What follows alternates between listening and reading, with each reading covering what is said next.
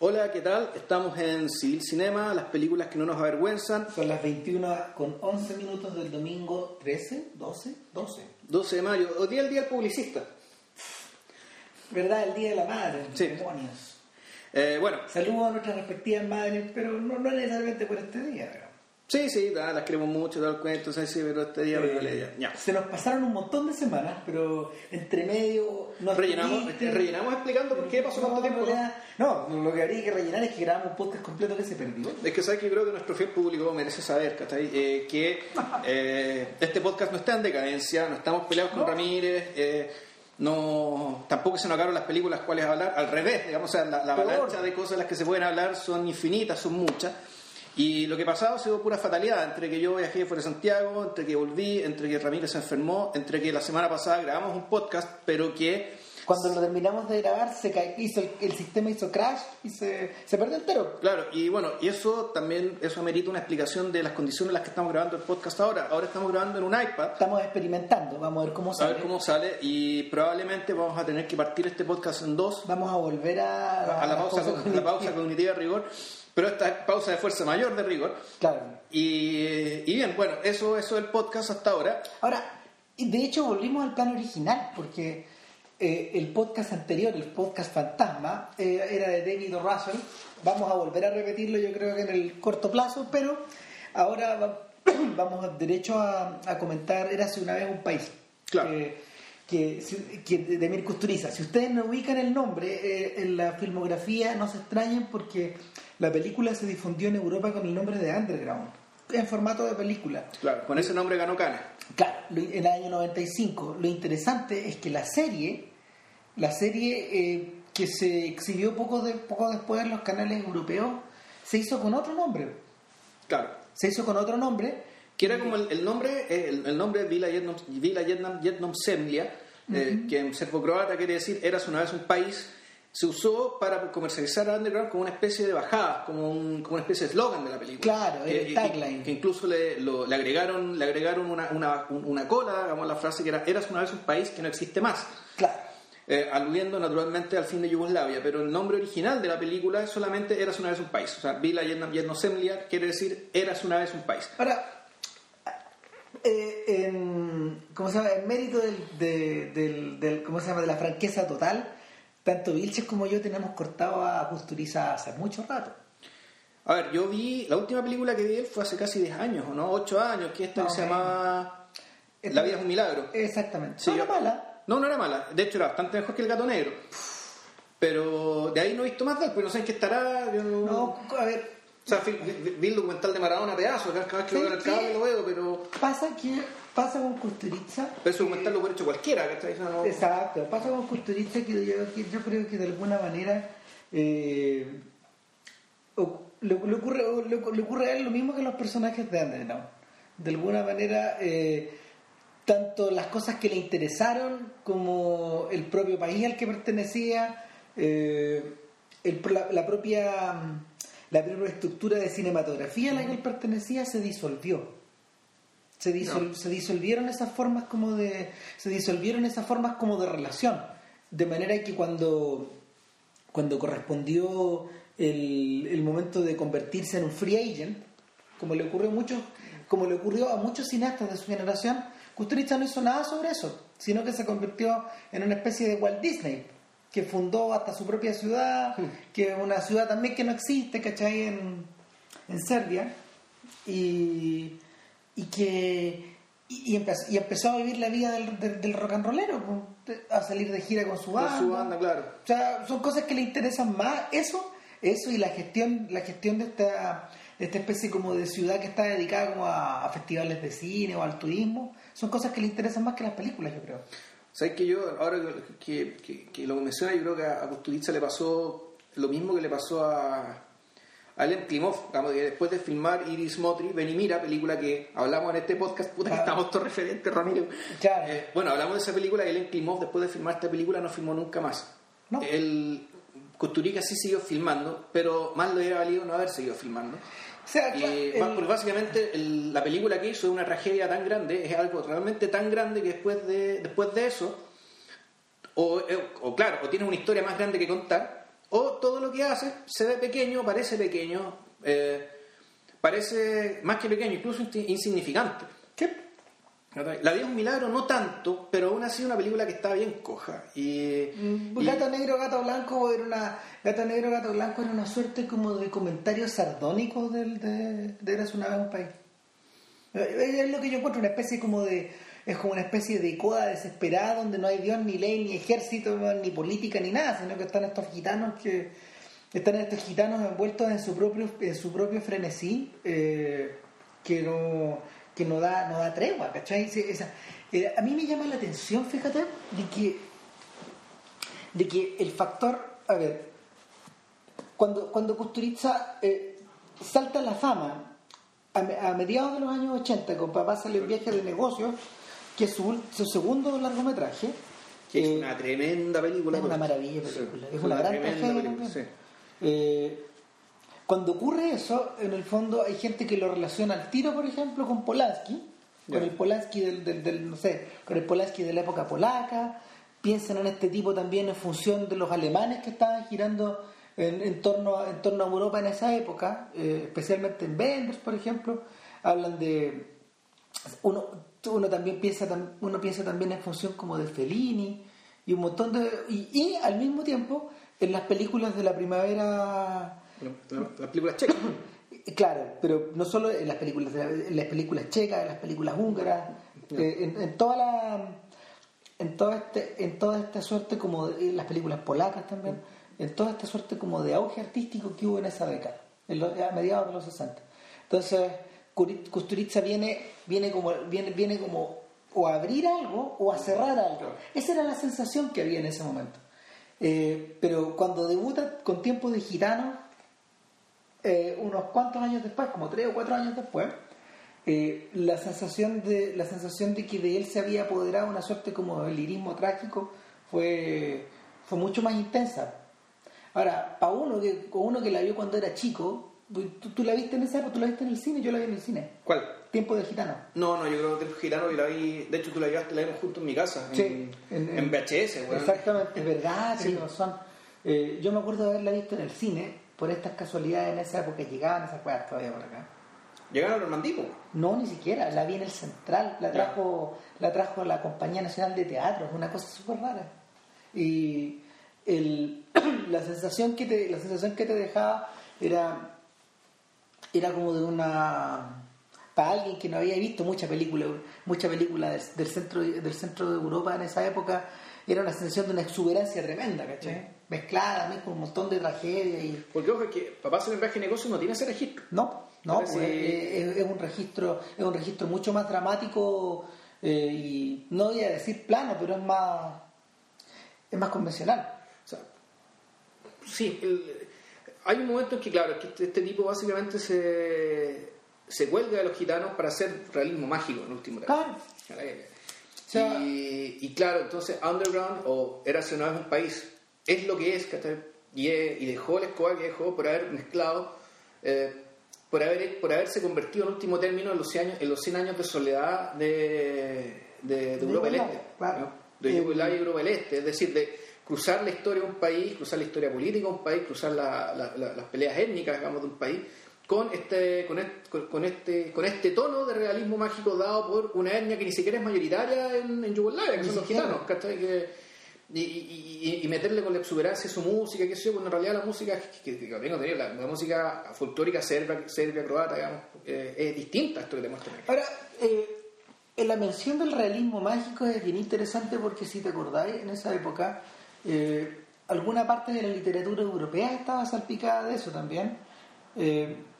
Estoy pensando en Milán Kundera, por ejemplo, o esta, esta suerte como de referencias dentro de referencias dentro de referencias dentro de referencias en los mismos libros o Patrick Susskind el, el, autor del perfume esa clase de libros eh, podéis contrapesarlo contra esta contra esta contra este tipo de películas y y una de las cosas que una de las cosas que ocurre con que ocurrió con Underground en ese momento eh, cuando suscitó una tremenda polémica en la elección que la cagá ah. el año este, este, esto fue una reacción al triunfo de Pulp Fiction el año anterior claro o sea estamos hablando Ramiro lo dijo el triunfo en Cannes Claro. Se olvidó decirlo. Claro, lo que pasa es que esta película ganó Cannes el año 95. Sí. Claro. Y quedó la escoba. Ahora, no, no solamente es que esta película dejó la escoba en Cannes por haber ganado, pero dejó la escoba en la misma Yugoslavia por el hecho, no por el hecho de haber ganado un premio, por el hecho de haber existido. Claro. Por el hecho de haberse filmado, por el hecho de haber, eh, de haber mostrado lo que mostró, en la forma en que lo mostró, y, a- y, y también, bueno, eh, hirió- se- empezó todo un tema respecto de las, ¿cómo decirlo? los matices étnicos que están detrás de la película. Que la película era pro Serbia, pero que en realidad pro Yugoslava, pero, pero resulta que Yugoslava en último término es la gran Serbia extendida y bla, bla, bla, bla, bla, pelea para acá, pelea para, pelea para allá. Kusturica incluso eh, su- se metió en un juicio porque una, una psicóloga, no una escritora, periodista, no me acuerdo, creo que era de origen, de origen bosnio, acusó a Kusturica de que Underground había sido plata financiada por, por Milosevic Imagínate. o por, o por, o por Karadzic, perdón. O sea, o era por el gobierno serbio o por el, o por el, o por el gobierno bosnio-serbio, culpable de crímenes de guerra, y, que- y que en el fondo la- lo que le acusaba a Kusturica es que él, él había sido pagado para hacer propaganda por Serbia. Kusturica fue a juicio y demostró que, eh, que claro, que la producción fue hecha por la radio y televisión serbia, o sea, pero fue hecho por plata por- Del Estado. del Estado, claro, pero o sea, fue hecho con fue hecho por ellos, a través de ellos, pero la plata era, era may- mayoritariamente alemana y francesa y de otras partes de Europa. El Canal Arte, de Claro. hecho, que lo exhibió después. Claro, Tanto en Alemania como en, como en Francia. No, en Francia, exactamente. Entonces, bueno, pues Kusturica ganó el juicio, pero el nivel de el nivel de inquina que despertó esta película eh, fue tremendo. O- o- otro ex yugoslavo importante dentro del tema del cine, más allá del cine, que nuestro amigo Zizek, que también lo Oh, también hizo bolsa la película y la criticó básicamente por las mismas razones, más allá de la calidad no calidad y tiene que ver con tenía que ver con una parte con una postura pro Serbia y también por otra por la por el relato muy brutalizante eh, que hace del- de lo que era el país, de lo que es la idiosincrasia de, de Yugoslavia. O sea, yo creo que si Sisek y Kusturica se encuentran, se agarran a combo. Es un odio parido, solamente se, se detestan, digamos, por el... Porque, bueno, básicamente Kusturica eh, contó una historia excesiva y, y recurrió a excesos, po. Muchos excesos. Excesos que son propios, bueno, de él, él como individuo. ¿no? Él, él- él en sí es un individuo excesivo y sus películas, muchas de ellas son excesivas y ese es el problema que tiene, que cuando el tipo se equivoca, realmente se equivoca en serio y son películas muy malas. Como el gato negro y el gato, el gato blanco, O sea, digamos, que, es un, que- es, un, eh, es un error entero, pero un error sin matices. Yo creo, fíjate, que a la hora de... eh, Es, es- es- es bien impresionante que... ¿Sabía que se parece a esto? Se parece a los excesos de, Moretti. Ya. El joven Moretti, que es un cineasta bastante distinto al de... Bastante distinto al de La habitación del hijo, bastante distinto al de Habemus Papam o al de Caro Diario, incluso donde algunos de esos excesos verbales como que se le cuelan para afuera. Cuando tú vayas a ver Bianca o cuando uno ve, ve, Palombela Rosa, son de una son de una frontalidad, son de una frontalidad soñidor, ponte tú, son, son tan tremendas, son tan in your face, tan, tan- la broma, la broma y la sorna está tan en tu cara que en el fondo te choca. Y, y, y llega un momento, llega un momento en que la los bordes, los bordes, los, o sea, los bordes de el borde que separa la realidad de la irrealidad se empieza a borrar. Y lo que tú, y lo que tú comenzás a tener entre manos en realidad es una suerte como de alegoría. Y, y, en el, en el, y en el mismo Moretti, en el mismo Moretti muchas veces esa alegoría se. ¿Cachai? Y el, Por lo tanto pierde completamente su valor. O sea, no, no, no hay razón para estar viendo esto. eh, eh, el- y va y viene. tú. Hay momentos, hay- yo me acuerdo de un momento en Bianca en que el, personaje, al final de Bianca, eh, no, perdón, al final de Soñidor el personaje está, está sentado con la mujer que ha perseguido toda la película y se empieza, él se empieza a convertir en hombre lobo mientras están, mientras, mientras están comiendo y están discutiendo. Porque su rabia es tan tremenda, tan grande, que lo único que queda es terminar, es terminar por romperse la ropa y aullar y salir arrancando por una ventana. Ah. Y la película termina ahí. ¿Cachai? Con, con esa, con esa estridencia. No, no, est- esto ya no es un efecto cómico. No, no, no, Dejó de ser un efecto cómico y empezar a pensar en qué, en qué es en realidad.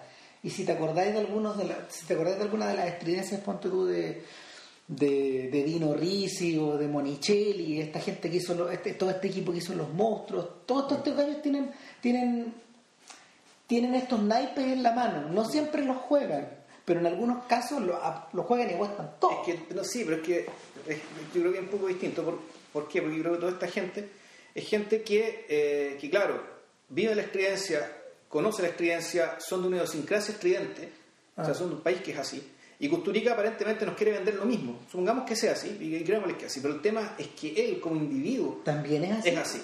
Y, y ahí la cuestión realmente yo creo que hay parte que se le descontrola.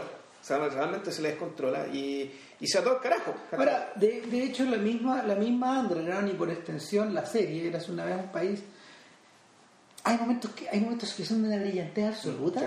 y hay momentos que, hay momentos que, que ni en retrospectiva ni al volver a verlo funcionan y tú decís te, no, te, te sentís increpado fíjate en algunos en algunos instantes. Y a mí me llama mucho la atención también que no sé si tú te acordáis pero cuando se estrenó Underground yo fíjate que no la vi en el cine cuando la dieron acá.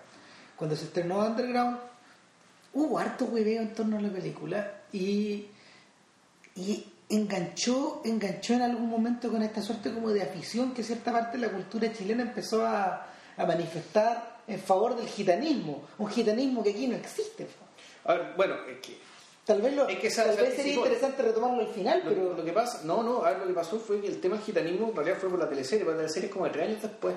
ah, pero eh, Romané, y que además con la música tan llamativa, tan entretenida, se hicieron famosos los músicos, ¿cachai? Del grupo Romá, hay un grupo de Sí. chilenos chilenos que se llama Romá. No, y efectivamente, pero no... pero no pero pero pero hay, hay toda una hay toda una hay toda una rama de la música que chilena que viene ahí desde la mano ajena hasta la, hasta hasta incluso pedacitos de Juana Fea digamos O sea, esta cosa esta cosa como de la banda conmoción de usar de usar instrumentos como si eso se quedó de usar claro, la pero, tuba de pero, usar ojo, eso no es necesariamente gitano, eso también es muy nortino. Nortino gitano, nortino nortino, estando ese. O sea, Eh, el, sí. el dono que quiqueño me decía que era bien común allá. Sí, claro Que el sí. tema de la banda nortina de bronce es, es- es- es bien típico que además se usa para las carnavales, ¿cachai? pero yo creo que algo de la popularidad algo de la, de la ¿tú, tú cachado cómo lo reciben a cuando ven acá? No, a veces toca hasta dos conciertos ya. Siento que la música es ahí nomás. Entonces, de hecho, el documental que él hizo con su música, que se llama Historias de Super 8, es ahí nomás también. Y No, sí, mira, el, el- el punto es que el mercado para qué existe. El mercado existe para comprar lo que no se tiene.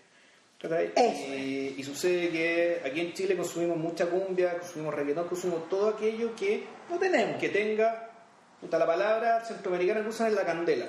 ¿cachai? Y digámoslo, en Chile no hay candela. Nosotros no tenemos candela. Y no sé si gracias a Dios que no, que, que no la tengamos, pero el tema es que no la, temen- no la tenemos y debemos asumir que no la tenemos. Que nosotros somos descendientes de campesinos que vestían de negro, que a su vez eran descendientes de generalmente castellanos o andaluces, ¿cachai? que, También se entiende que se vestían de negro porque su cristianismo era un cristianismo apoyado en el arrianismo, es decir, una forma de cristianismo en la que Jesucristo no resucitaba. Por lo tanto, el fin de la historia era la muerte. Eso somos nosotros, de eso descendemos nosotros, de ahí venimos nosotros. La tristeza chilena es una tristeza muy vieja. Entonces, bueno, como la tristeza chilena no quiere ser triste, quiere comprar lo que no tiene, entonces compra cumbia, reggaetón, salsa, merengue, y compra, Y culturismo. y compra estridencia gitana. Exactamente. Y la compra muy, muy alegremente, y qué sé yo, pero la compra... Yo me acuerdo y- que me resistí por un montón de años de ver Underground porque tenía esa revolución en el hocico. Weón. Imagínate. Puta, la, caga- la, La- la- la la- cagaste, feo, porque yo vi la La película en cine. No, y sí. salí con los ojos y... eh, puta, Es que una- es que es una gran O película. sea, con, con los ojos y la mente realmente muy abierta. Eh, Ahora, ojo, viéndola ahora, eh, ha envejecido harto, Claro por un sí. montón de razones. Y- Es, una peli- es, un artefacto, no solo es una película que es de época, sino que es un artefacto de Sí. época. Y Y, yo- esta clase de cosas no se pueden Y hacer. creo que también tendríamos que entrar a discutir si es que es mejor como película o como serie.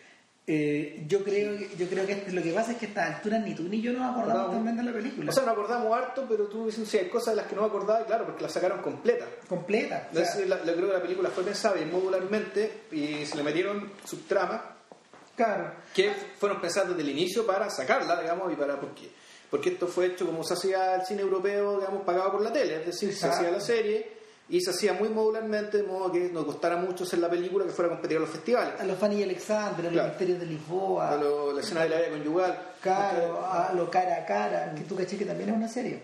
Cara a cara con la de Berman. Sí, también es una serie, cinco Oh, capítulos. Nunca ya. la han editado como serie, pero bueno. El tema es que estructuralmente Underground eh, para Underground no es Underground no es completamente no es completamente original Mientras más uno, mientras más uno se devuelve, más la encuentra uno parecida al Novecento de Bertolucci. Es decir, esta es la historia, esta es la historia de dos personas Claro. que está que atraviesa buena parte del siglo XX, donde hay una mujer al medio. claro.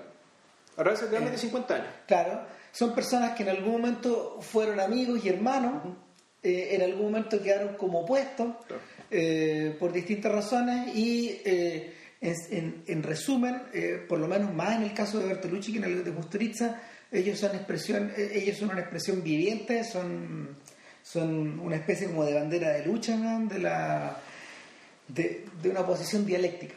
No. ¿cachai? De dos maneras de, de dos maneras de, de dos maneras de concebir la realidad. Eh, hacia el final del 900, eso, el- la, lu- la lucha, la lucha es tan tremenda entre las dos partes que te das cuenta de que primero que nada son inmatables estos huevones. Uno, no va, uno no va a morir sin que se muere el otro. Y, y en el fondo eh, ellos son más que personas, son expresiones de una, son expresiones de fuerzas históricas que se van moviendo en forma permanente. ¿Cuál es la diferencia con Underground? Eh, Underground es la historia de Marco y de Blackie, que son, que son, son- que son dos, eh, son dos yugoslavos, no, no siquiera son yugoslavos, hueones son dos serbios al principio. Sí, son antes, eh, no, a ver, el- lo que pasa es que la re- Yugoslavia ya existía. El reino de los lados del sur, Yugoslavia, si no me equivoco, nació después de la Primera Guerra Mundial. Y ya era, el- se llama el reino de los lados del sur, que era el reino de Yugoslavia, pero era un reino. Lo que nace después de la Segunda Guerra Mundial es la República Socialista Popular, digamos, de Yugoslavia. Claro. Pero, de, y de hecho, la, bronca entre croatas y serbios durante la Segunda Guerra Mundial ya se había generado por la, por la convivencia obligada eh, obligada de, eh, de, de, eslovanos, de eslovenos, serbos, croatas, bosnios, después de la Primera Guerra Mundial, en la que revientan, revienta el imperio austrohúngaro, revienta el imperio turco, y como estos pueblos estaban, eran parte de esos respectivos imperios y quedaron sin imperio, ¡pum! a alguien se le juntarlos. Juntarlos a, a todo este reino de los lados del sur.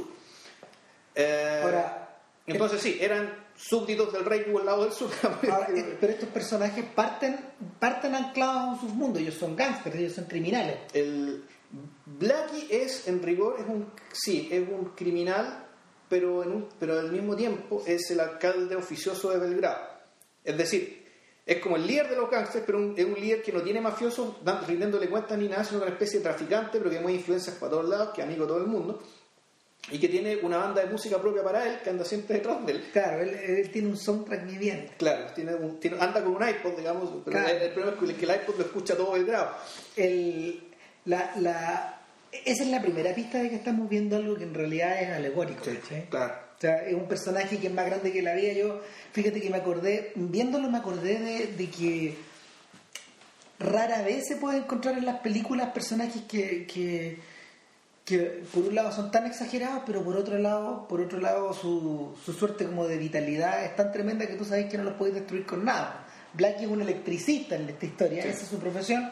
Y por lo mismo su relación con la electricidad es como eh, es, es como las manos y el agua en el Claro. fondo, no le hace nada. Entonces no lo, no, no lo podéis freír en la silla, eh, le- le le en la película le explota una granada adentro de un baúl, no le No pasa, le pasa nada. nada. No lo matáis con nada. Claro. De hecho, se parece un poco al personaje de. mm, al protagonista de Loles, esta película de, de John Hillcoat, que hace que este, este sujeto que hizo Bane, ¿cómo se llama? Eh, ¿El actor? Bane, eh, ah, sí, pues el, ah, ¿cómo se llama? Eh, Hardy. Tom Hardy. Tom Hardy. Claro, y Tom Hardy, eh, en es- en- Tom Hardy en Loles interpreta un sujeto que es- está mm, en, la, en la era de la prohibición. Él también es un criminal, pero tal como Blackie, en realidad no es un criminal, sino que es un gallo que embotella licor, embotella licor, eh, Trucho. claro, licor trucho en los alambiques. Pero él representa como no solo a su familia, que se supone que son invencibles, así les dicen, sino que representa a toda la gente de las colinas, a esta gente que, a esta gente que en el fondo va y les vende y, y los mafiosos les van a comprar las cosas. El problema es que en, en Loles aparece un tipo de la ciudad queriendo queriendo tener que- queriendo formar una suerte de que- queriendo formar una suerte de mm, de pequeña liga de, de- de liga mayor de, de liga mayor de de, de contrabandistas Ya. ¿Cachai? Y este tipo dice, yo no me voy a liar con ella. Y no hay cómo matarlo. Le cortan el cuello, lo balean, lo fusilan, lo, lo atacan por la espalda, no hay forma de matarlo. O sea, Rasputin. Exactamente, y, y eso es Blackie.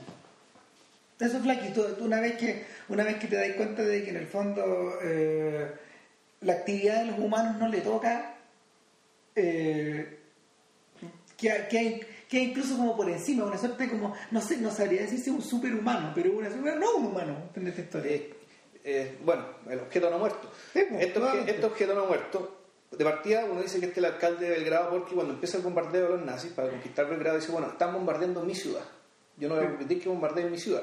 Bueno, la ciudad la bombardean igual, digamos, pero cuando llegan los alemanes, el lejos de asustarse, lo que hace es, bueno, van a pasar por acá, el tipo tira, tira aceite arriba de los adoquines, de modo que cuando pasen desfilando los alemanes se saquen la, saquen la cresta, digamos, se caigan. Ah, ah. Y le da lo mismo, sin ningún susto, sin nada. O sea, el tipo efectivamente es un, es un tipo invencible que pareciera ser consciente de que él es inmortal. Y a su lado... Ah, tiene- Y así actúa. Y a su lado tiene su mejor amigo que es Marco, que ese sí que tiene más pinta de mafioso. Pero siendo que él es un poeta. Ah, pero es que eso, eso, eso, no, eso no es tan extraño, porque yo creo que el- esa, esa figura, esa figura de esa figura del criminal o del, o, o del hombre que está fuera de la ley, pero que al mismo tiempo tiene, tiene una suerte de dimensión lírica esa guata del siglo XIX. Es que, es que no, es que no, es que, ¿sabes que no, no es eso. O sea, no es, no es François Villon, digamos. O sea, no, no es, no es el delincuente asaltador de caminos poeta, sino que yo diría que más bien es un demagogo. Ah, es pero, decir, pero eso lo descubre después. No, es- yo creo que al revés, siempre lo fue. O sea, en el fondo, él siempre usó las palabras para delinquir. No sé si me entendís, ¿cachai? O sea, no, él A no mí me- no un asaltante de caminos, que, o un tipo que ande con pistola y que además te, te, te canta unos versos, un verso antes de morirte, sino que su actividad criminal consiste precisamente en el engaño, ¿cachai? en el uso de las palabras, en la desorientación, en el embellecimiento de la realidad a tra- a través, de la palabra, de hacer, de hacer parecer lo, lo bueno como malo, bla, bla, bla. En el fondo es puta, un sofista, un demagogo, ¿cachai? Al- alguien que Ahora, a mí me da la sensación, fíjate, de que cuando tú de cuando tú, cuando tú observáis la conducta de estos sujetos y sus correrías, porque hacen, o sea, hacen robos, pero al mismo tiempo hacen maldades, ¿cachai? Hay un, hay un momento en que estos tipos le roban, le roban un tren de armas a los Sí, nazis, sí, pero eso no es por correría, eso es por orden del Partido Comunista, del Partido Comunista Yugoslavo, de los dos, los, Pero a lo los que voy, dos son a lo- fieles militantes. a lo que voy Ah. es que lo hacen vestidos de novio y de novia. Sí, po. ¿Cachai? Que eso ya no es, ¿cachai? Que eso ya no es un robo, esa weá es exhibir, po. No, claro, Yo lo que pasa es que eso es suponiendo que, eh, es que, es que no, a ver, claro, esto es suponiendo que el mundo el que se está moviendo es un mundo real, pero es como un mundo alegórico, lo que se están diciendo ahí es que por ese crimen los tipos quedaron unidos en la sangre, por decirlo así, ¿cachai? Que ese, ese, ese es el hecho O sea, que los termina uniendo para el resto de lo que viene después. De hecho, la, la sensación que me queda es que mientras más avanzas en la historia, ya, ya, ya, no, ya nos vamos a meter más en la segunda parte porque se nos está acabando el tiempo. Para- para todo pero- tiempo. El, el punto es que mi sensación es que, que, que de- dentro, dentro de esta dentro de esta tremenda energía no, no, no humana que tiene Blackie, el tipo que le proporciona la narrativa es el otro. Sí, ¿Cachai? A eso voy. claro. Entonces, eh, juntáis a los dos y tenía a Kusturica. O tenías a Tito. Claro, tení- te- te- tení- te- tienes, a esa, tienes a esa clase, tienes a esta clase de, de personaje, de caudillo, de caudillo ilustrado de, de la Europa del Este, que, que se ha repetido en un montón de oportunidades en muchas partes. Ya. ¿Cachai? A, a- eso iba, que, que la sensación de la, la sensación de, de que- de que estáis presenciando en el, eh, de alguna manera una suerte como de una suerte como de matrimonio de voluntades eh, en, en- en toda la primera parte de la historia o por lo menos en las primeras dos horas que, que es El primer tercio. claro en el primer tercio de la historia eh, es súper evidente Eh, más todavía en la medida de que al medio está este personaje de, de la mujer que Y Elena. Claro, Yelena, que, que curiosamente es la única artista Claro. de, declarada en la historia. que es una actriz y que, y que no Actúa- tiene ni... horroroso en teatro, es maravilloso como, lo- como se ríe de, la, de, de- de esta cosa como de la concentración que tiene el público, que parece, cuando, cuando están observando a los actores moverse, se mueven como en un partido de Es que, tenis. ¿sabes qué? es que no es que actúe mal, lo que pasa es lo siguiente, es, esto es algo que comentamos cuando vimos la película. La película luce sobreactuada. Es que tiene que serlo. Entonces, cuando la tipa actúa que está actuando, tiene que ser más sobreactuado Más sobre- todavía, porque si no, para que, para que se note la diferencia que la que está actuando dentro de un mundo ya sobreactuado. Es como estas viejas- por cierto. Es como estas viejas gordas que aparecen en, en- en las películas de Fellini, ¿cachai? Ya. Que hay, hay un corto muy divertido de, de alguien que se reía de eso. como- Bueno, en Los Monstruos, ¿te acordás cuando iba una vieja por la calle y se la raptaban y la tiraban al agua y había un director que era Fellini en el fondo, que estaba diciendo, ya, métanla de nuevo, ¿cachai? Y luego la volvían a poner en la calle. po. Es como si hubieran sacado un personaje de la realidad para trasladarlo a esta fantasía. Para torturarlo, digamos. Claro, para, Pero- para, o sea, para, para trasladarlo a esta fantasía y torturarlo de por medio. Eh, hay cierta, hay cierta, de algo de eso hay en la relación que tiene Yelena con los personajes, de hecho, porque ella en, en todo momento está, está entre como que rechazando y aceptando media halagada los avances de, este- de estos dos carcamales. Lo que pasa es que, primero, este personaje era amante de Blackie Claro. en su condición de, puta, de alcalde oficioso de Belgrado. Que por lo demás Blackie estaba casado, tenía una señora que es como la, eh, como una señora que es como la típica señora italiana, que parece italiana, digamos, que esté por la forma de ser como una, una non italiana antes de tiempo, una señora italiana, así bien robusta, de carácter fuerte, que, que, que ya no, no sabe qué hacer con este tipo incontrolable.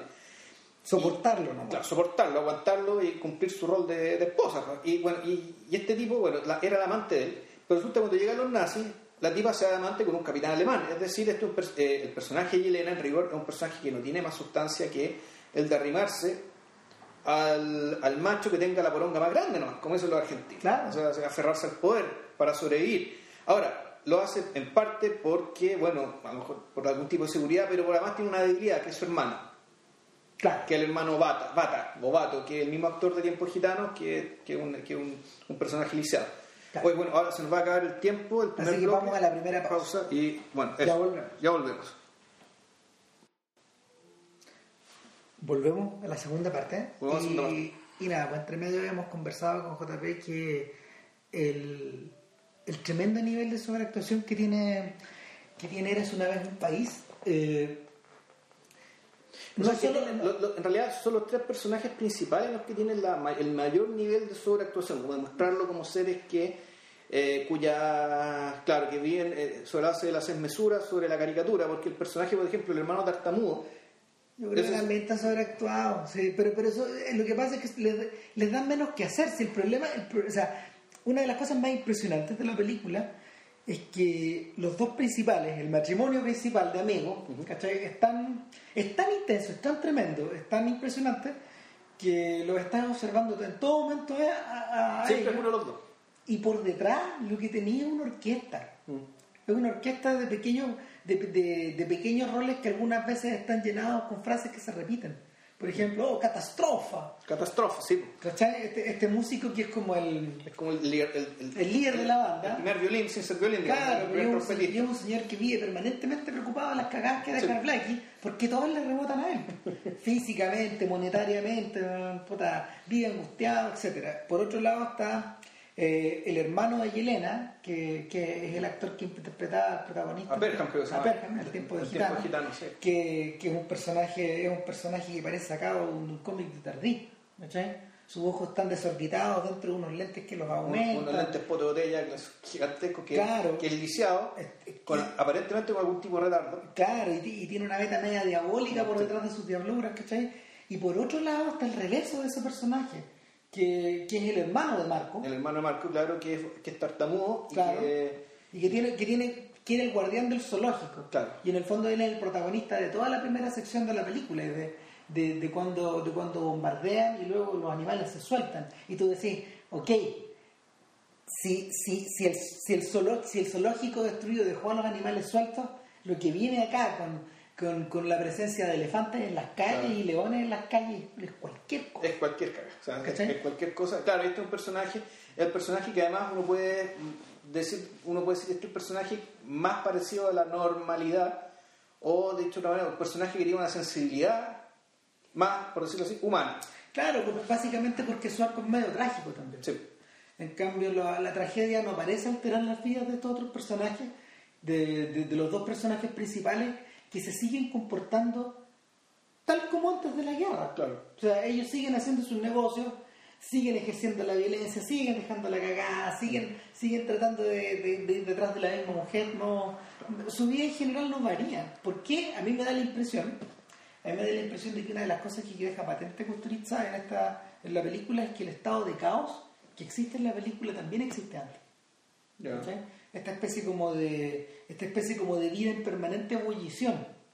Eh, es una vida, no sé, pues donde yo me acuerdo que yo me acuerdo que una de las cosas que le llamaba la atención a Héctor Soto en esos años cuando se estrenó Tiempo de Gitano y me la comentó alguna vez fue que él me dijo esta abundancia como de gansos, patos y chanchos en la película eh, que lo hacía acordar algunas cosas de Tarkovsky por ejemplo o de hermano Olmi eh, del, del, del, del, hermano Olmi como de los 80 él, decía esta weá esta, era media pictórica era, era, medio parecido a estos cuadros del Bosco ¿cachai? que están poblados por demonios y están poblados por mucho animal, eh, la sensación como de estar creando un entablado grande, donde hay muchos personajes dando vuelta, pero, pero estas otras, esta, esto, esta abundancia como de animales en la película eh, refería al uso de los animales, al uso alegórico de los animales en la pintura, en la pintura del óleo del 17, del 18, del 16 incluso, más, más que nada.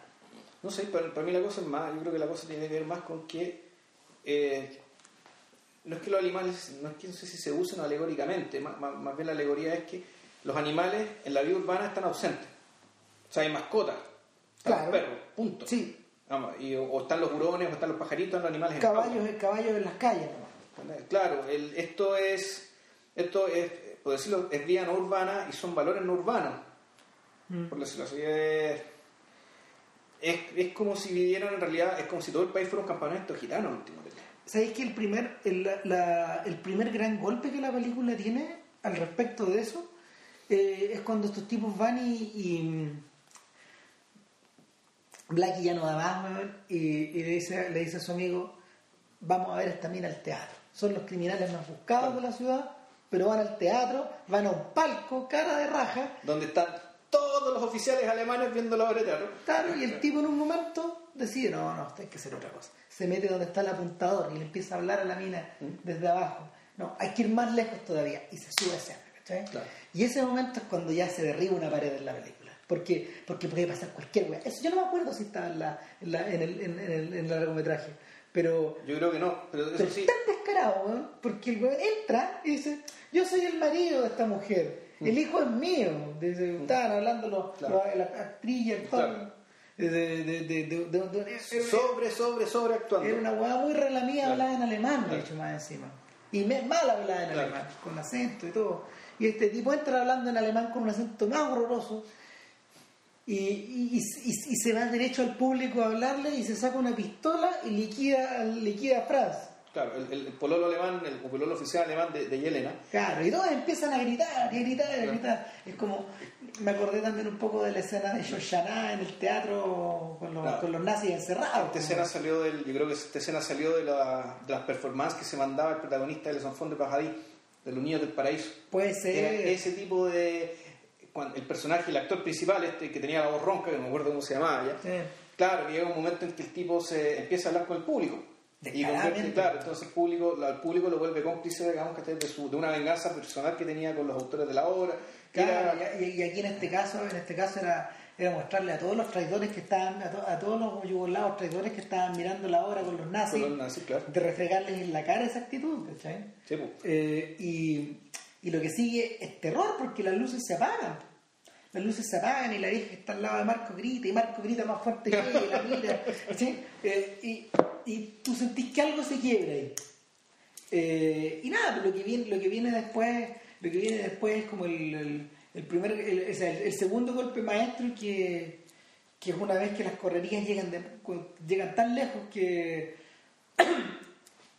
el, Marco, Marco deja claro que él se siente como el cirano respecto a esta mina eh, y por otro lado, la inconsciencia, la inconsciencia de Blackie eh, lleva a querer casarse, a querer olvidarse del, o sea, a olvidarse del contrabando para casarse con esta mina simplemente porque se le ocurrió, a pesar de que ella estaba casada y no estaba anulado ni nada, ni nada. Pero se iba a casar de nuevo, ¿por, qué, hacerlo? Sí. Porque podía. Porque podía. Entonces lo toman preso. Y, al, ser apresado, eh, viene toda esta cosa, vi- viene toda una operación rocambolesca de sacarlo. Claro, sacarlo de un manicomio. O sea, que no, era un centro de tortura. No, pero era un hospital Era un psiquiátrico. psiquiátrico, pero ahí lo tenían preso y lo torturaban con electricidad y, y a Blackie no le pasaba nada. Claro, entonces, entonces Marco va, se diste doctor. ¿Sabes qué? Estaba pensando todo el rato, estaba pensando todo el rato en las comedias de las de en las comedias de Chaplin, en las primeras comedias de. Chaplin, donde, donde en el fondo esta, estas clases de ida y venida eran eh, eh, y con, con Buster Keaton también pasa algo similar en los cortos. Eh, estas clases de ida y venidas de la trama, eh, donde los personajes decidían hacer las cosas porque sí y, y cambiaban del día a la noche la manera en que, la manera en que enfrentaban las cosas o, o, o el, o el- el tono mismo de la película cambiaba de reposado a frenético. Todas esas cosas están un poco heredadas de ahí. Eh, cada, cada capítulo de la serie comienza de hecho con, una, con un intertítulo casi que parece de cine mudo. Sí, pues de hecho. Entonces hay algo, hay algo de ese frenesí de esas películas transmitido acá. Y en la secuencia, en la secuencia de la liberación de Blackie de- en el hospital también está un poco eso. O sea, lo, lo- El disparate, pues el. claro, es una cosa como del inspector Clouseau, cuando lo, lo están electrocutando y tiene los pelos parados no lo pueden matar y le explota, le explota la explota la granada, ¿cachai? Malditos alemanes fabrican huevas malas, ¿cachai? Porque él estaba tratando, él estaba tratando de, la tenía para defenderse, pero se le explotó dentro. Entonces, eh, el- lo que ocurre ahí es que en un momento, en un momento como de gran, en un momento como de, de gran desesperación, Marco lo lleva a un búnker. Claro. Al búnker donde además tenían escondidas las cosas, donde los partisanos básicamente estaban escondidos. Los búnker, el búnker del abuelo de Marco. Y, y era la casa de Marco. La casa del Marco con su papá. Eso después se, eso, eso después se aclara. Y ocurre que una vez que lo tiene ahí, tiene el terreno libre para Para, arriba. para quedarse con la, para quedarse con la, con, con, con Yelena. Y, y ahí Para quedarse con el negocio, quedarse para quedarse con el poder. quedarse en el partido, tener, para quedarse con todo. Claro. Y ahí, claro, y ahí se produce la gran decisión entre estos dos personajes que empiezan a llevar vías paralelas, uno arriba y otro abajo, y que es, bueno, lo que le da el nombre de la película, como película, el underground, digamos, esto de tener a la gente metida abajo en un hoyo, y que, claro, es la gran metáfora respecto de, eh, de, lo, que era, de lo que era la vida, supuestamente, lo que fue el, régimen de Tito. Donde el underground en realidad pueden ser muchas cosas, o sea, el, el underground puede ser, bueno, un personaje lo dice explícitamente, toda la gente que vivió bajo el régimen socialista parecía que había vivido en un subsuelo y no sabía lo que pasaba arriba. Pero también el underground puede ser, bueno, en realidad lo que está, lo que estuvo guardado en el, en el subsuelo durante el periodo yugoslavio fue el nacionalismo. Fue cierta forma de pensar nacionalista, fue- Blackie. fue Blackie, pero Blackie tampoco, pero era una- pero ojo que Blackie No, era, sí, él era se consi- comunista. él- él- él era comunista y se consideraba yugoslavo, es decir, él no era un nacionalista serbio. No. Pero, pero efectivamente, o sea, lo que cuando muere Tito y se abre la compuerta del underground, digamos, en la vida real, lo que pasó, lo que, lo que, lo que salió del subsuelo fue el nacionalismo. Y fue una pulsión hacia la violencia, fueron, lo que salió del subsuelo eran las escopetas, digamos, para disparárselas, para dis- disparárselas al vecino. Ahora- la guerra en Yugoslavia fue, eso fue la guerra con el vecino, con el tipo del pueblo al lado. Ahí, ahí es donde tú sientes que la película en realidad se mete en un terreno que a otros realizadores europeos les costó mucho asimilar. Eh, cinco años después de Underground, eh, Haneke lo abordó en Código Desconocido, ¿Ya? que estaba ambientada justamente como en el año 92, 93, por ahí. Cuando revienta... Claro, y, y- y donde, hay, donde hay personajes que son croatas pues, y serbios y gente que gente que a, lo- a los que la guerra los agarró mientras estaba yendo a trabajar a Europa. Ya. Y mm, no sé, pues en roles como, no sé, de nana, ponte tú. Ya. Y esta suerte como de nacionalismo que están guardados. Sin embargo, a los propios compañeros de generación, a, a ver, Haneke es un poco compañero de generación de Kusturica, pero empezó a filmar después. Yo creo que es más mayor, ¿no? Es mayor, de hecho. Sí. Sí, no, el caso de Haneke es a lo Pialat, empezó a filmar muy tarde. Pero, por ejemplo, gente como gente como Wim Wenders, que había abordado estos problemas, eh, su equivalente de Underground es tan lejos, tan cerca. Que es una película que también funciona de forma alegórica Sí. y que también incorpora la comedia, pero con tristes resultados.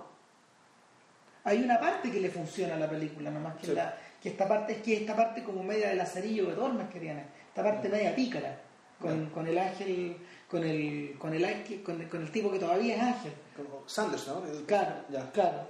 Pero el, el otro, el otro personaje, el personaje de el, el, personaje que se convierte, que se convierte en humano al final de El, cielo sobre Berlín. Bruno Gans.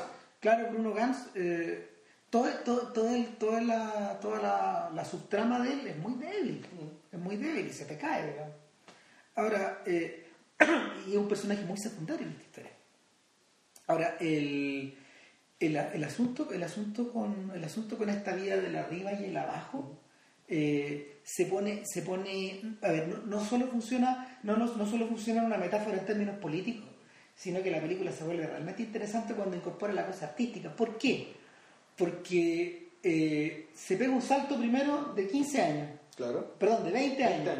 De 20 años. El, el, abajo hay un personaje que de hecho le resta 6 horas todos los días. Claro.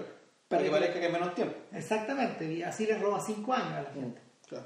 Pero, pero por otro lado, Kusturica pone, pone en marcha dos subtramas. Porque como, como una serie te permite hacer eso. Claro uno, uno es la subtrama de que eh, Blackie a estas alturas se ha convertido en un héroe nacional con, con, edificios nombrados en su honor, con una estatua erigida en su honor y ahora con una película. O sea, en el fondo Blackie es como el Quijote. Ah. eso es lo que termina pasando con Blackie. Es decir, él abajo, él, es dueño, amo y señor abajo. Es, como Black Tepes, es una figura de una importancia nacional enorme. Claro, y arriba lo dan por muerto. Entonces ah. es el héroe nacional, digamos que eh, utilizado por Tito y utilizado por, eh, por Marco, digamos, para, para que la gente lo venere. Claro, y, ahora, y, lo divertido es que la, principal, la principal forma de ponerlo en contacto con la población de nuevo es creando una película popular al respecto. Claro. ¿Cachai? Una producción, y es, bien, es, bien, es bien caricaturesca la forma en que, en que, en que estos gallos muestran la, la filmación de esta película nacionalista, ¿cachai? Claro, película nacionalista, burda, patética, patética, sobre, sobre, sobre, sobre actuada, inverosímil. Sin embargo, sin embargo, la gracia que tiene es que los tres protagonistas principales de la película, dentro de la película, son los mismos actores. En los, en los respectivos roles. Eso no se alcanza a notar en la en, la, en, la, en, el filme en el filme que ganó Cannes. En la, película, pero en la serie sí se ve. Claro, entonces llega un momento en que el, el verdadero Marco se observa con el marco de la película y dice, así soy yo y, y, y sabes que no es casual, porque en el fondo lo que tú estás mirando es la imagen popular que estás proyectando. Eh, y, y, en ese momento él se separa un poco de esta suerte como de, de mito que se arma.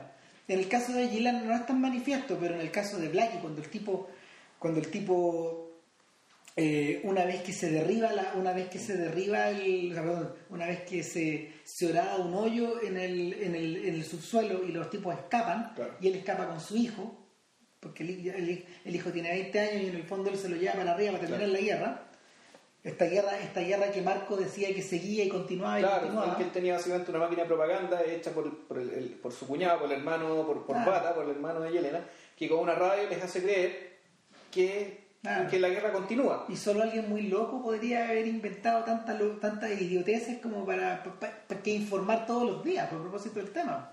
Sí, claro, pero en último término esto no es muy distinto de lo que hacía el, la INSOC, digamos, el partido de, de, 1984, inventándote guerras con un país y después diciéndote que está en guerra con el otro país.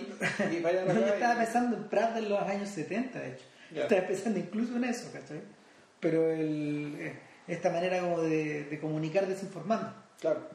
Pero, pero una vez que Blackie, que una vez que Blackie sube a la, a la, superficie y ve una Yugoslavia de los 60 que está muy cambiada y que, y que inmediatamente él se, él, se conecta con él se conecta con el tipo de los nazis al cruzarse por casualidad con el equipo de rodaje. De, la película filmada sobre él entonces lo que él hace es como el Quijote atacando los molinos de viento pero en este caso el molino de viento es su propio retrato. Exacto, es, su propia estatua. finalmente finalmente ¿qué es lo que hace? cuando él se encuentra frente a su doble, que, habla, que, está, en, que está en una escena está en una escena idealizada de un paredón en el cual nunca estuvo. Claro, donde supuestamente lo van a fusilar. Donde supuestamente, donde la historia cuenta que lo fusilaron, ¿cachai? Esto es como a lo Manuel Rodríguez. Eh, ¿Qué es lo que hace? Eh, instintivamente él ataca eso. O sea, al, al, al, al, observar su propio mito, él lo trata de destruir, ¿cachai? Y, y, y arremete contra todo, finalmente.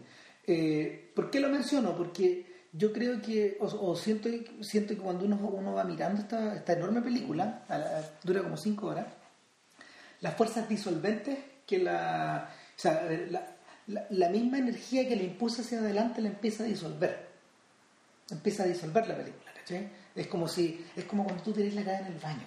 Finalmente, el, el, la, la, sensación de succión es tan poderosa, llega un momento en que es tan poderosa que, que, que contorsiona lo que hay alrededor. Es que a mí lo que me parece lo que ocurre es que la película en realidad es una... Es que, es que yo creo que esto, no es un defecto. Es un, no, pues, no, pues es un plus. Termina siendo un plus. De hecho, que la película en realidad lo que hace es acumular mucha energía, mucha energía, mucha energía que solamente se resuelve en el último capítulo.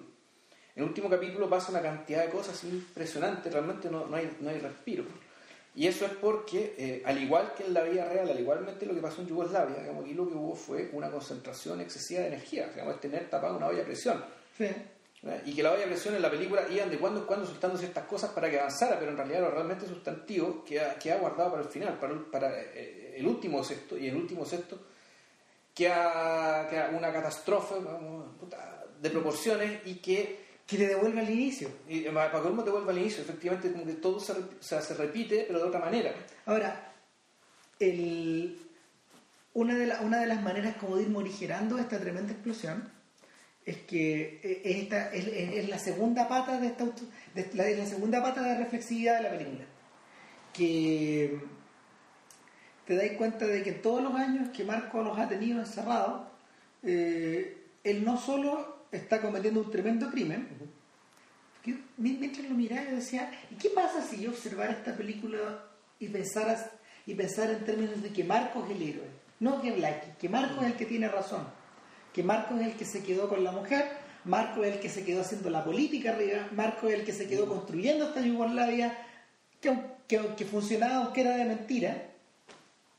Sin embargo, lo que él tenía en su, al mismo tiempo, al mismo tiempo, en su subterráneo, era una representación de aquel país que ya no es más. Claro. ¿Cachai? ¿Cómo, se, ¿Cómo, es evidente eso? Eh, porque el mismo es el Beto Canesiano.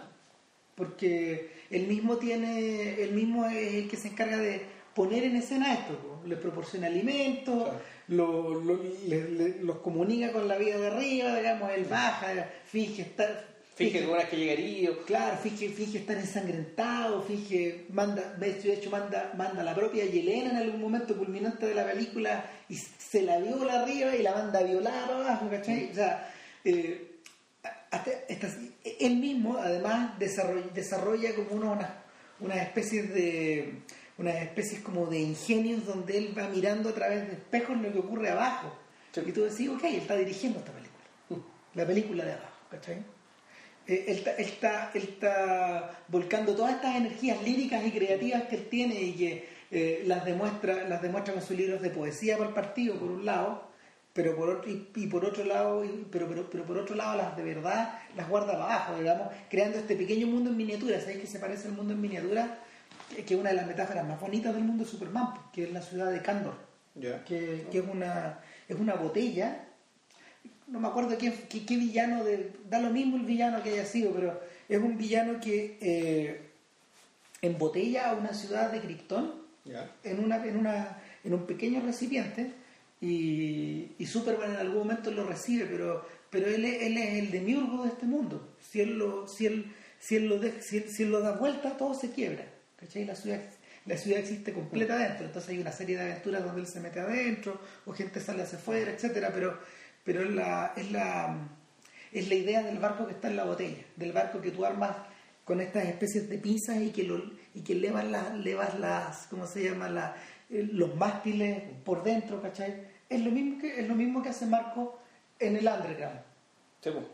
En el fondo, él es el demiurgo, él es el que mueve los hilos de este mundo que él construye, que él construye para, ¿cómo se llama? por un montón de razones. Por un montón de razones. Uno para quedarse con la niña, otro para hacer su negocio, que es el tráfico de armas. Claro. O sea, que él tiene a la gente abajo traficándole armas, entonces les crea toda esta ficción para darles una buena razón para hacer lo que hacen. Ah. Es decir, les da, les da una ideología. La misma Yerena le dice, tú mientes tan bellamente. Mm. Finalmente, el, el, esta, esta, esta, mentira tan bella que el se inventa, termina impactando toda la realidad la de abajo y la de arriba. Es claro, pero es raro, en realidad la de arriba, en realidad uno nunca ve gente arriba. Solamente lo único que ve es la, la filmación de la película. Ve la, no, ves ve la filmación de la película y ves los reels que van al principio o al final de cada capítulo. Estos reels como de prensa. Ya, sí. ¿Cachai? Hay un momento en los Forrest Gump donde Marco sale abrazando a Tito. Claro. Y ahí mirando en, la- en los desfiles del Día Nacional, qué sé yo. ¿Cachai? O sea, la sensación, la sensación que tú tienes es que en el fondo los muertos están arriba. Eh, y como en el cuarto capítulo la sensación es muy patente porque una vez que Yelena eh, una vez que Yelena llega toda violada, violada y herida y, y vejada allá abajo, eh, de alguna manera eh, llega justo llega justo para Para, para evitar que Black, que Blackie suba, pues en fondo, siempre, siempre eso. Hay que, hay que, claro, hay que, hay, que, hay, que- hay que evitar, hay que evitar que las fuerzas disolventes suban hacia la Claro. superficie. Entonces es un- es una tarea dinámica porque la voluntad de Blackie es, es gigantesca. Entonces tú la única forma de impedir que el tipo suba es montándole una historia realmente muy muy buena, muy creíble, muy confiable. ¿cachai? Claro. Eh, y, y, y, a y a medida que se le van acabando los recursos, tiene que ya apelar a la a, A la a lo máximo pues, que es mandar, mandar a Yelena abajo. Que Claro, que- que es lo único que lo puede retener. Claro. Sin embargo, sin embargo, ni eso sirve porque Yelena llega, Yelena llega en el momento de llega en el momento de máxima felicidad de Claro. alguna manera en, en esta vía en esta vía subterránea de Blackie porque por un lado eh, llega esta mujer que no ha visto en 15 años según él, Claro. 20 en realidad por otro lado está se le, se le está casando ese- el, el hijo que nunca ha visto el, La luz del que sol. nunca ha visto la luz del sol que confunde la luna con el sol de Claro. hecho después eh, ¿Qué momento bien particular en la película? Cuando, cuando están como flotando en el... Lo que pasa es que, bueno, lo que pasa es que la película tiene, tiene una canción, que es una canción que se repite durante toda la película y que no es, no es, no es la experiencia, que es una canción también, girana muy estridente, pero que la, la letra quiere decir algo así como que eh, no hay luna, no hay luna, no hay sol, lo único que hay es polvo, cuando, hasta cuándo terminará esta guerra. Y, y como dando a entender ya que en algún momento, y se refiere a la gente que viene en la guerra, pero se refiere a la gente que está dentro del hoyo, es decir, que ya no te puede extinguir la luna, la luna del sol. Y en alguna parte, en alguna parte de la letra es evi- el- deja evidente que la que, que los, pues las polaridades están invertidas. Claro. Es, decir, que, hay- que- que- es decir, que el sol brilla en la noche. O sea, ni con esta dosilla, eh, hasta tú nadie sabe nada. ¿cachai? O sea, nadie sabe cuál es el día, que es el sol, que es la luna, que es nada. Estamos, es, es- es el himno de Underground, en el Claro. fondo, esta canción. Claro. Y, y, y, y aparece en momentos bien particulares, eh, en la boda, pero también en la parte cuando se casa Blackie con, Sí. con Yelena arriba del barco, y es esa escena famosa cuando está el, el, el- el contrapicado, la cámara mirándose arriba, con los tres abrazados, Sí. cantando. Que es como una de las escenas que son y aquí yo creo que podría mostrar el tema, al tema visual de Costa Rica. que Si más allá de la experiencia de la música y más allá de la, de la experiencia sobre la actuación, hay un tema en que el tipo efectivamente es capaz de poner la cámara y de, de- de registrar la vitalidad de una manera bien única, o sea, y bien atípica, que yo creo que es parte también de su merecida fama. Sí. Esta, esta escena en particular, tres personas abrazadas cantando y, y girando y, y armando una especie de una especie de rueda de cabezas que está dando vueltas. Ya, una escena bien, bien- impresionante, la escena de Yelena bailando digamos, en torno al tanque, ¿Sabéis que es lo que, es lo que se convirtió en el, el póster de la película en su momento. Sabéis que todas esas cosas vienen de la. Y, y, y- y perdón la insistencia majadera weón, en la pintura en la pintura al óleo del siglo XVI, pero viene de las rondas. Ya. ¿Te acordáis de esas rondas que de las mismas rondas de las mismas rondas de los eh, pintadas por los Bruegel, luego recreadas por Rubens, ¿cachai? Que, que en muchos en muchos casos estas estas rondas tienen una, a ver, algunas en algunos casos están protagonizadas por campesinos, en otros casos están protagonizadas por dioses griegos, pero en el rococó estas rondas ya están protagonizadas por esta por esta eh, en, en el rococó y a comienzos de, a comienzos del siglo a comienzos del XIX en esta en esta en estas escenas populares film, filmadas estas escenas populares pintadas por Goya eh, están protagonizadas por por personas ya sea como de la corte o medias galantes o por el pueblo cara raja. ¿Cachai? Y, y todas esas escenas son un trasunto como de no, sol- no solo de energía vital, sino que de fuerza física y de destreza. ya. ¿cachai? Y, el, y es una destreza que está asociada al ritmo, que está asociada a la música y que no podéis parar. De hecho, el, el poder de esas rondas es tan grande que el- en, el momento, en el momento en que Matisse decidió hacer su ronda de gente en pelota, ¿te acordáis? Sí. Esa que es muy famosa. Eh, y, que, y que revierte, no sé, por revierte a cultos báquicos, revierte a, revierte a cultos druídicos y a cosas más viejas todavía, o más antiguas. Eh, lo único que queda en esas pinturas son las ondas. Son las ondas de personas, son, son, las ondas de, curiosamente, o sea, no, curiosamente, eh, precisamente de gente entrelazada con los, con los, con los brazos. Que es el motivo que es el motivo conductor de la película, porque uno de los motivos, uno, de los movimientos que, está presente siempre en Underground es el del émbolo. Todas las cosas están girando. Todas las cosas están girando. Está girando la torreta, está girando la torreta del tanque, están girando ellos entrelazados, está girando la gente que baila alrededor de las mesas, está girando, están girando los músicos permanentemente. Hay, hay, un momento en que los tienen como en un carrusel, que está donde el centro es la torta de los novios. Entonces, es, es una, es, una, es una vuelta sobre sí misma permanente, permanente, permanente, y por eso no extraña que la película termine eh, en forma recursiva, devolviéndonos al principio, devolviéndonos a la devastación del principio y devolviéndonos un rato al personaje de, de Woman, ¿qué se llama? Eh, Iván. Iván, eso, eh, que, que, anda buscando el mono, pero que en el fondo termina encontrándose con el fantasma de un país. ¿Cachai?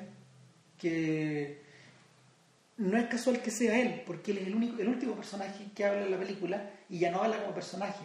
Mira la cámara directamente. El personaje, claro, y ya y no tiene el tartamudeo. Y... No, no, él habla el actor. Eh, claro, o sea, habla el actor o habla, o, habla un personaje en un mundo que ya no existe y que va a ser recordado sin sus defectos. O sea, en que sus defectos están, eh, sus defectos están, sus grandezas están, pero el, país se va a ir, en, en último término. Entonces la eso otra cosa que me gustó mucho cómo usaba el tema del agua como la muerte.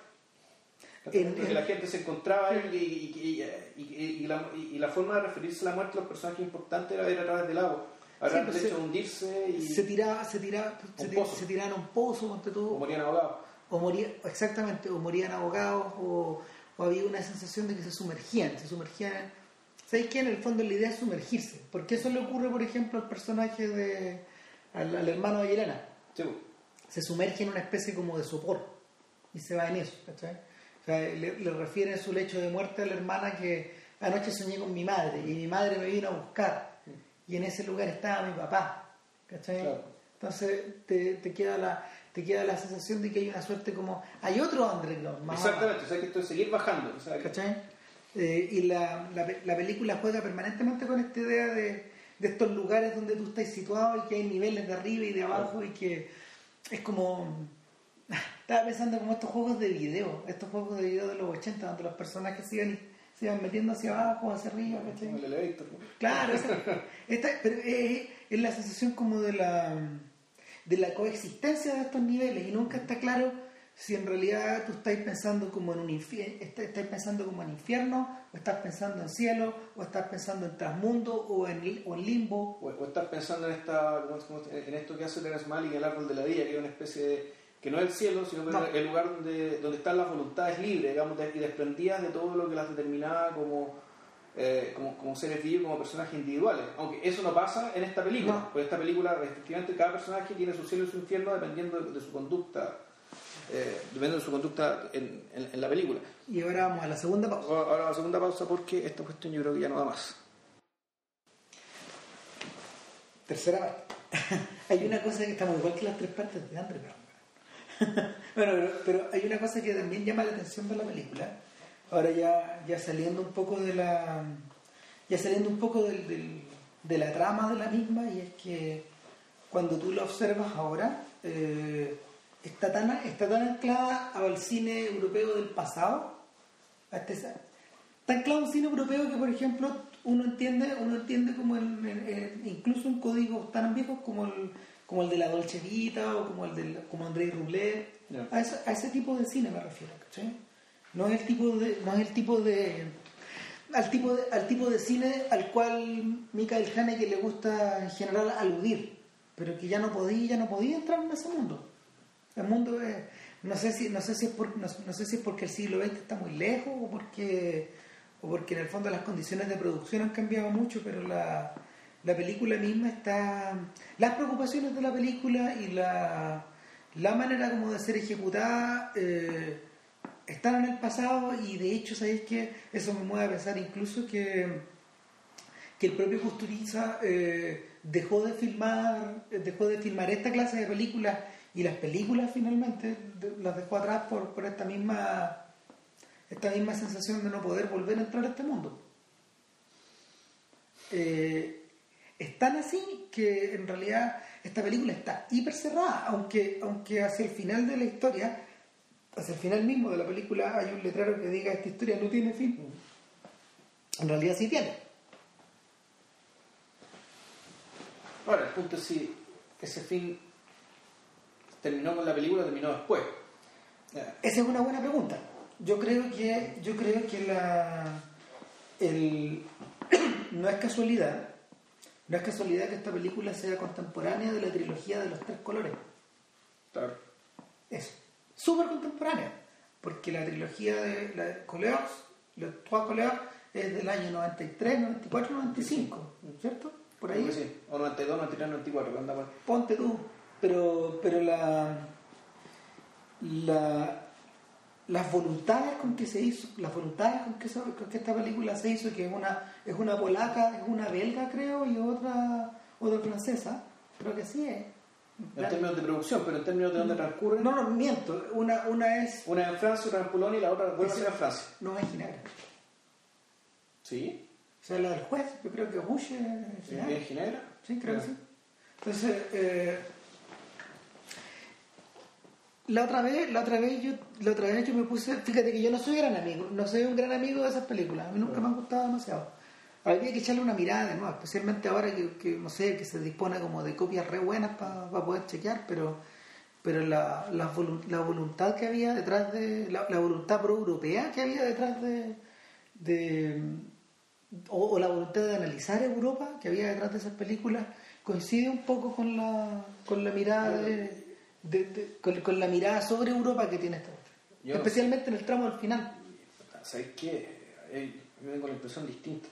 Yo tengo la impresión de que las tres películas, así como Verónica y Verónica, o sea, la doble de Verónica, que en realidad es una película sobre, sobre simetría, en último término. ¿Sí? Cuando decir cómo, eh, es una película de cómo decir que en, último término la Europa del Este y la Europa Occidental en realidad no están, no son, no están tan divorciadas y que lo que está ocurriendo lo que ocurrió con la calle del muro de Berlín en el fondo es la restauración de un orden, un orden natural de las cosas, o de una de que, de que se ha restaurado algo que siempre debió ser.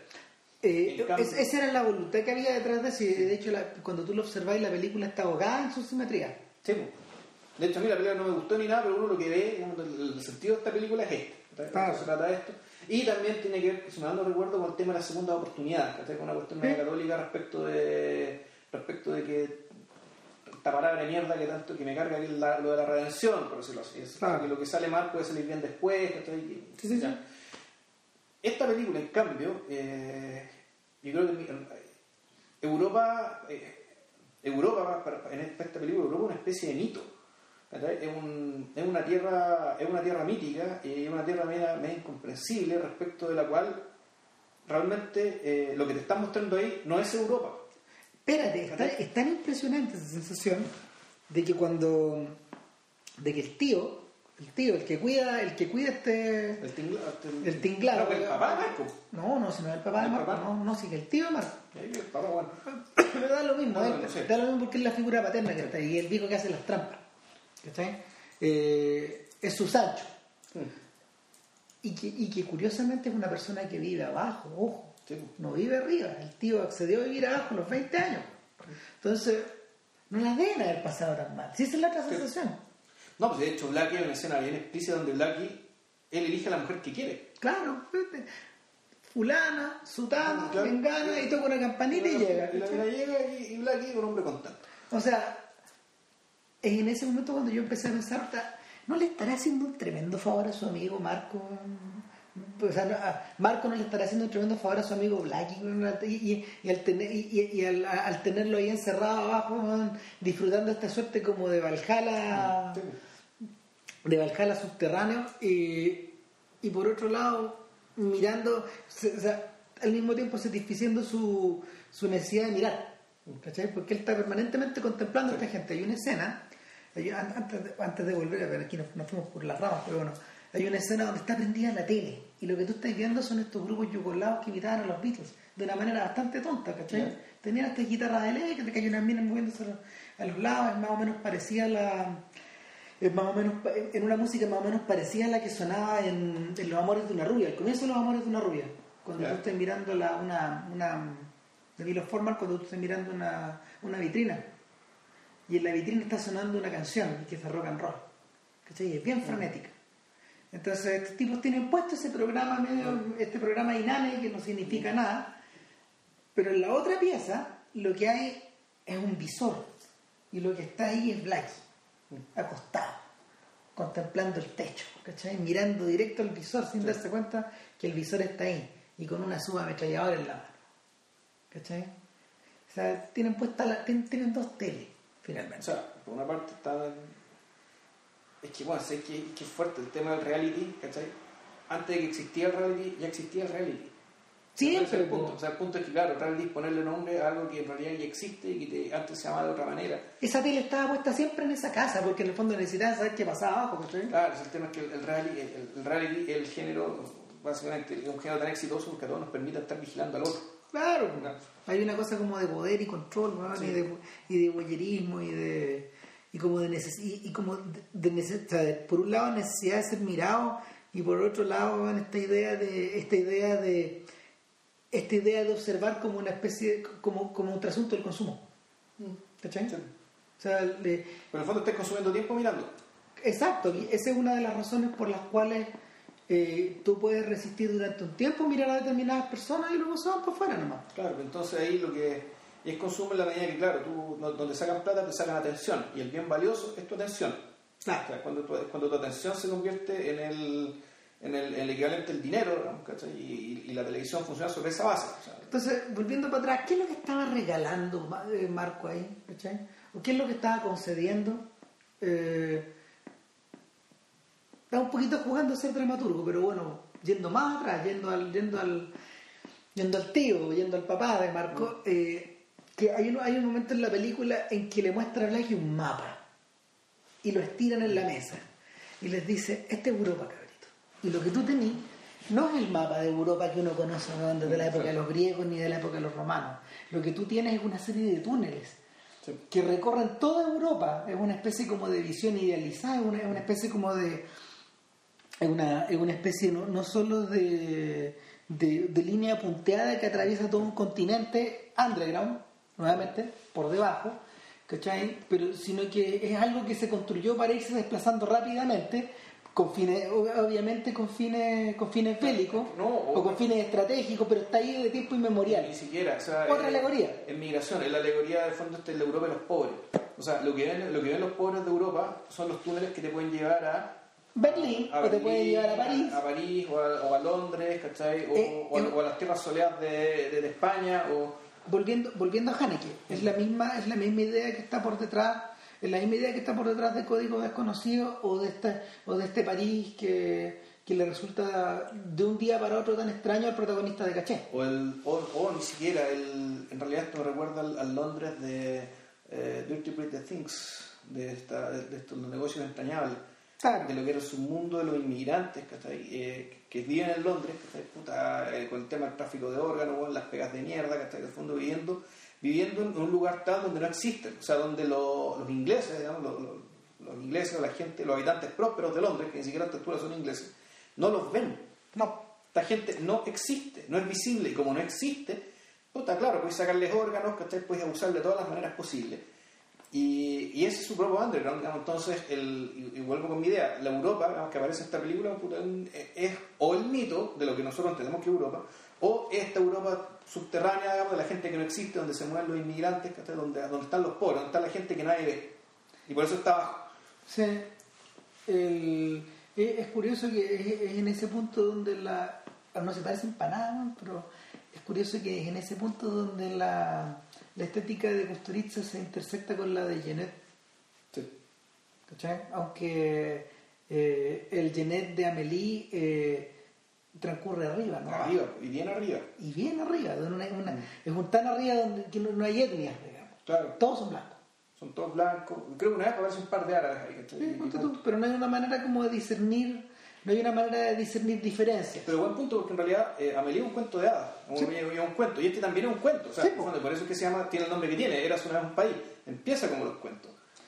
Ahora, si, si te lo planteo de otro modo, yo te diría que en el fondo el, el tremendo éxito de Amélie y, la- el tremendo, y el tremendo impacto cultural que tuvo en ese momento para, la- para el mundo, el pop en realidad, ¿cachai? Y, y- y pa- y para... O sea, para, la mitad del mundo del pop, para, la mitad, la ni siquiera la mitad, porque esto es un, un subgrupo de mujeres, digamos, que lo que hay fue el impacto. Claro, para la mayoría de los buenos les dio lo mismo, la Como dijo, como ¿Ah? dijo Pablo Rosenbach el otro día, estas minas que se creen de Amélie, ¿Ya? ¿dónde están? Lo, lo dijo por ahí en, en Facebook. lo- lo- Pero envejecieron, supongo. Claro, pero Ah. ¿qué, no, ¿qué, ¿qué estas minas que se creían Amelie? Esa era como la, la pregunta que tiraba al aire este weón. Ahora se creerán, se creerán Carrie Bradshaw, pues, bueno, qué No sé yo, que se no, ni siquiera, pero bueno, el punto es que eh, la, la sola existencia de una película de una película como Amelie clausura películas como Eras una vez un país. No, no hay, hay un, hay un, hay un divide ahí, ¿cachai? Hay una línea que se, hay una línea divisora. A, eso me refería de que con lo, que planteé al principio, de que en el fondo no, no- el, el, el modelo el modelo propugnado por Kusturica ya no, ya no es válido por esa misma razón, ya no puede existir. El, el mismo, el, y- y pareciera que el mismo Genet tiene dudas a ese respecto, si no, no hubiera existido un largo domingo de novio. Esta película que hizo después, ¿cachai? Que de alguna manera es el, es el- el reverso. Es el reverso y es una película es una película que no solo se relaciona con este mundo de las Europas secretas de Tardí, que se parece bastante a un cómic de Tardí, o, o al mundo que inventa Tardí, incluso, incluso hasta en la época, ¿cachai? Esta época como de la, de la Belle Époque, de, de No, la guerra del de- 14, De, la, de la guerra mundial, sí. ¿Cachai? Eh, eso, por un lado, pero, pero por, y, y, y por la por la misma forma de por la misma forma la, o a ver en un largo domingo de, un largo domingo de también es una película alegórica también es una película que a su manera a su manera es barroca y también es una película eh, tal como Underground también es una película donde el frenesí tiene alguna tiene alguna mm, tiene alguna manifestación patente ¿cachai? específicamente van en, en la fondo, es es que es raro, porque es una persona que la mueve la pasión, pero actúa como si fuera un detective. Por lo tanto, un detective, tiene que ser muy fría, muy racional para ciertas cosas, pero que lo que la mueve, la- lo que la mueve es una, claro, una voluntad inquebrantable de encontrar a alguien. Adele Blanc Claro, la del no sec. ¿Cachai? Pero una del no sec distinta. Distinta, Sí. distinta, distinta, pero, pero, pero yo creo que es lo más parecido que el cine obsesivo a Del Blanc en el mundo francoparlante. ¿cachai? No, no creo que sea casual, pero la, la sensación es que esta tremenda porfía que tiene el personaje es una porfía que está asociada a estos otros gallos. A la- esta, esta especie como de tosudez, es una que no, que no es racional finalmente, es una pulsión más profunda. ¿Por qué? Porque de, de hecho la, la pulsión es tan tremenda que al final, al final la película, eh, al final de, de Eras una vez un país, ni siquiera existe la pretensión de explicar por cómo Blackie se arrancó de, de, de este lugar donde lo tenían preso, que era un hospital psiquiátrico que llevaba su nombre. pues. Claro. Es, digamos, si esto es puro Quijote. Aquí nos vemos, esto, es- esto es el libro 2 del Quijote. Es cuando. Sí. eh, la, aquí la alusión aquí, claro, es cuando el personaje es tan grande que sobrevive a la muerte, vuelve entre los muertos para encontrarse con su propio mito, el cual habita, y, el cual habita con una gracia eh, increíble, una, una gracia impresionante. Pero en realidad no tienes que explicarte nada, porque Blackie es un líder natural. Sí, pues. Entonces, probablemente hizo un ejército de locos también. Es bien Ya. posible, pues, es bien posible. O sea, de, de hecho, tú, tú sentís que falta un capítulo más ahí de Underground. Claro, pues que, lo que- y, y- y ahí volvemos al tema, o sea, el tema de que en el último capítulo pasan tantas cosas, porque, y, y no te cabe más, porque en 50 minutos no caben más cosas, ¿cachai? es imposible, en ese capítulo no hay relleno, no hay nada, pero sí, uno que había visto la película, Y la y- película va saltando, va saltando, va saltando. llegáis al quinto capítulo, en el quinto capítulo, pero todavía no hay nada resuelto. Y, to- y, y ahí te, te, te pegáis la cachada de que en realidad todo lo que te acordabas de la, de la película, mucho de ello está precisamente en el último capítulo. Yo tengo la El- sensación de que... el cierre. Yo tengo, exacto, estaba pensando lo mismo cuando la veía. De, de hecho, el, yo tengo la sensación de que, eh, puesto en el mismo trance, de, de tratar de resolver múltiples destinos y múltiples, de, múltiples subtramas y al mismo tiempo múltiples episodios, lo que le pasa a Kusturica se le debe haber repetido a Raúl Ruiz cuando filmó Los Misterios de Lisboa. Cuando uno, cuando uno yo, yo he visto, yo he visto solo la película que se estrenó en cine. que La película en dos patas que vimos todos. Exactamente, que es como 4 horas 20, ponte tú. nosotros. Claro. Por ahí. ¿Y la serie cuánto dura? 6 horas 10, 6 horas y Ah, cuarto. no. Pero, pero, pero cuando le preguntaban a Ruiz, la gente muy preocupada decía, ¿y qué nos estamos perdiendo? No, si no se están perdiendo mucho. Si lo que pasa es que, lo que, pasa es que eh, eh, en la serie yo alteré un poco, claro, con esta displicencia con que hablaba Sí, Raúl. no, no sé ni una importancia el que- Claro, es otra cosa. Decía, lo, lo que pasa es que había, una, había unas cuantas subtramas que, que especialmente la- hay una- había, había algunas que se referían ponte, al pobre Joao, al cabro chico o al cura, que, que estaban más desarrolladas y que, y que, que eran más del 19 y que las, la- como estaban filmadas de esa forma las pude sacar completas nomás y echado para la casa. No, La- los énfasis están cambiados, pero el producto, el producto lo dista, no, no, no es muy distinto. Es como que tuviera más capítulos nomás. Claro. Sin embargo, sin embargo, en la película, la- en, en- en Misterios de Lisboa, las historias que sí importan, bueno, en el fondo, como es una novela clásica, lo que se está adaptando, como es una novela del siglo XIX y, y una especie de folletín muy popular, eh, las maneras de solucionar estas cosas estaban mejor, estaban mejor estaban más cerradas, ¿no? Pero también se pega unos saltos, también, también juega con la arbitrariedad, ¿no? en varios sentidos, ¿cachai? Eh, ahora, tantas cosas pasan en el último capítulo que hasta Costuriza sale. ¿Lo viste, cierto? No. Hacia el final sí, es uno de los jóvenes que es uno de los jóvenes que está en la misma pieza con Marco, que ya está en la silla de ruedas con, y al lado está Yelena, Ya. y está negociando, está negociando, pero este negociador es más difícil que todos los otros. Ya. Ah, sí, parece que sí. sí, sí. Claro, entonces finalmente, finalmente la película está la película está poblada por, por tantos demonios que el último demonio que aparece, que es el que es uno de los que precipita la caída de esta, de, de- de- de esta pareja de personajes que eran buscados por, por la Interpol durante muchos años, es Kusturica mismo. Mira tú.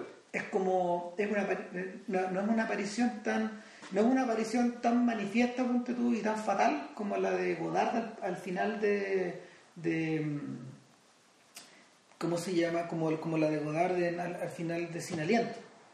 Porque en Sin Aliento eh, Godard eh, delata a la policía, uno de los que dice que aparece delatando a Belmondo. Belmondo, ya. Claro. No es el que precipita la caída, porque es la mujer, eh, ella se verle, pero, pero el tipo es un tipo que pasa por la calle y dice, sí, yo lo vi ese gallo. ¿Cachai? Y estira la mano y tira el dedo acusador y se caga a su personaje. Es un poco esa, es un poco esa misma idea. Claro, es como cuando, es como cuando, es como cuando en Apocalipsis ahora Coppola aparece y dice, ya, pues, los, los soldados que van allá más, más actitud, más actitud, están cayendo las balas. Claro. Claro. Claro, que parezca más guerra, por favor, esto es para la tele, no se olvida. Nada, Ya, oye, y. harto. Harto, bueno, ahora tengo que llegar a la casa a tratar de juntar A estos a tres, los tres pedazos. a, a pegar los pedazos de este podcast, a ver qué resulta. Sí. Y a ver si se escucha y, bueno, ojalá resulte porque no.